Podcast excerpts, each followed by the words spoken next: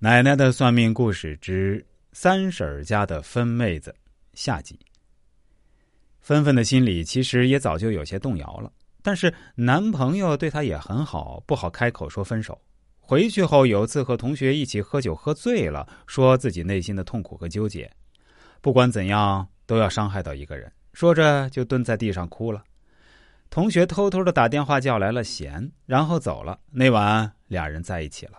贤跪着对芬芬说：“我一定会对你负责的。等你毕业，我们就结婚。我一定会好好疼你。”事已至此，芬只好和男友提分手。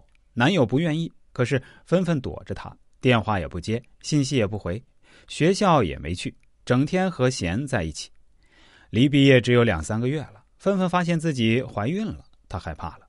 贤特别高兴：“你要不就别去学校了。”我花点钱一样让你拿到毕业证，我们马上结婚吧。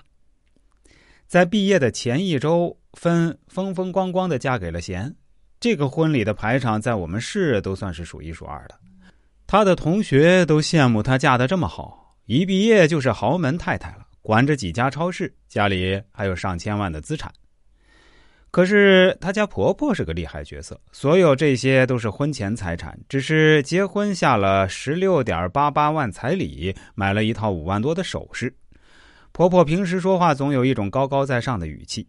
贤很怕她妈妈，从小一切都被她妈妈管着安排着，几乎从来没有工作过，整天不是玩电脑就是出去和几个固定的朋友打牌，没钱了就向他妈要，从来不为生活发愁。第一胎孩子生下来是个女儿，贤很高兴。可是他妈妈不高兴，甩了三万块钱在病床上就走了。芬哭了，贤好说歹说，劝了很久才安抚好芬。三婶知道后很心疼，在医院日日夜夜守了几天。出院时对贤说：“我要把女儿和外孙女儿带回去，这孩子你们不要，我来养。我女儿也不回你们家了，我带回去坐月子。”贤不说话，跟着三婶回了芬家。他对孩子和芬其实好的没话说，三婶儿也看在眼里。